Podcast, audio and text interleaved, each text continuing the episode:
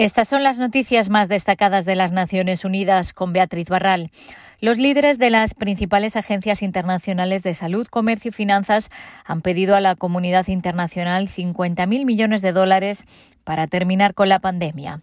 En una carta conjunta que publicarán medios de todo el mundo, los responsables del Fondo Monetario Internacional, el Banco Mundial, la Organización Mundial de la Salud y la Organización Mundial del Comercio aseguran que ha quedado claro que no habrá una recuperación hasta que no termine la crisis sanitaria y el acceso a la vacunación es clave para ambos objetivos. Puede que se pregunten por qué se preocupa el FMI de las vacunas. Estamos muy preocupados porque una pandemia que cada vez más va a dos velocidades está causando una recuperación a dos velocidades con consecuencias negativas para todos, dijo la directora gerente del Fondo Monetario Internacional, Cristalina Georgieva, en rueda de prensa. Nuestros datos demuestran que a corto plazo vacunar al mundo es la forma más efectiva de fortalecer la producción global. Dicho de otro modo, la política de vacunas es política económica. El dinero se utilizaría para aumentar la capacidad de producción y comercialización de pruebas, oxígeno, tratamientos y vacunas. La OMS y sus socios de COVAX han establecido el objetivo de vacunar al 30% de la población de todos los países para finales de 2021, dicen los cuatro líderes, pero se puede alcanzar incluso el 40% con otros acuerdos y aumentando las inversiones.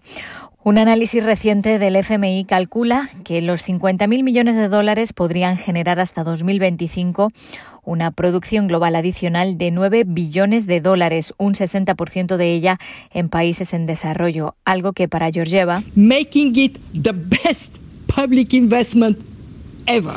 es la mejor inversión pública de la historia. La OMS, por otro lado, ha dado la autorización para uso de emergencia a la vacuna china producida por Sinovac. The easy storage requirements of CoronaVac make it very suitable for low resource settings.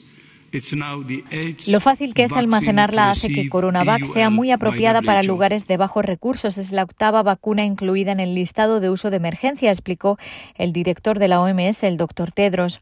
La organización urge a los productores a participar en COVAX, la iniciativa para el reparto equitativo. La vacuna Coronavac se recomienda para mayores de 18 años con dos dosis espaciadas entre dos y cuatro semanas. Con ese régimen, en los estudios clínicos se evitó que un 100% de los pacientes estudiados se de gravedad o tuvieran que ser hospitalizados y que un 51% tuvieran síntomas. Cambiamos de asunto. La Oficina de Derechos Humanos en Colombia saluda el decreto que ha firmado el alcalde de Cali para crear una mesa de diálogo con la Unión de Resistencia de Cali.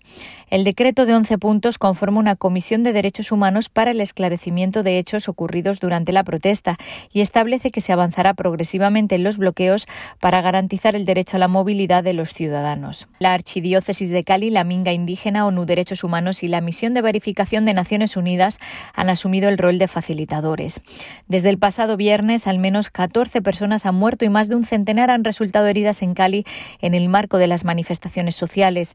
La alta comisionada para los derechos humanos pidió este fin de semana que se detenga toda forma de violencia y se investigue a todos los presuntos responsables de lesiones o muertes, independientemente de que estos sean funcionarios del Estado, para que rindan cuentas ante la justicia.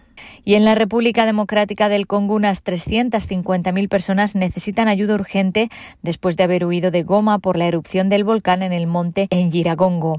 ACNUR asegura que unas 450.000 personas han huido de Goma después de las órdenes de evacuación por la posibilidad de que haya más erupciones.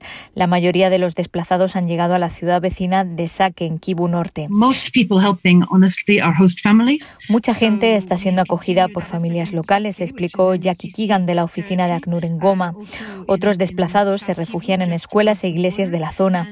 ACNUR está repartiendo bienes de primera necesidad como mantas y kits de higiene y está construyendo un albergue que permitirá descongestionar las escuelas para que los niños puedan volver a clase. El Programa Mundial de Alimentos está repartiendo raciones de comida entre las personas que han tenido que dejar sus hogares. Hasta aquí las noticias más destacadas de las Naciones Unidas.